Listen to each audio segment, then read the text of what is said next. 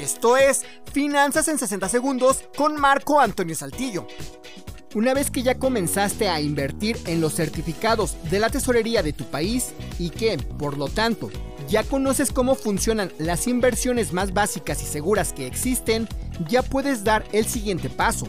Ese paso sería poner tu dinero en una institución bancaria, las cuales ofrecen distintos tipos de inversiones aunque las más conocidas y más sencillas son los certificados de depósito, conocidos también como sedes. Es importante que no los confundamos con los CETES. Los sedes o certificados de depósito consisten en depositar una cierta cantidad en una institución financiera por un tiempo determinado y a cambio ella se compromete a devolvernos la misma cantidad de dinero más un interés. Esto como una especie de recompensa por haber dejado nuestro dinero en ella.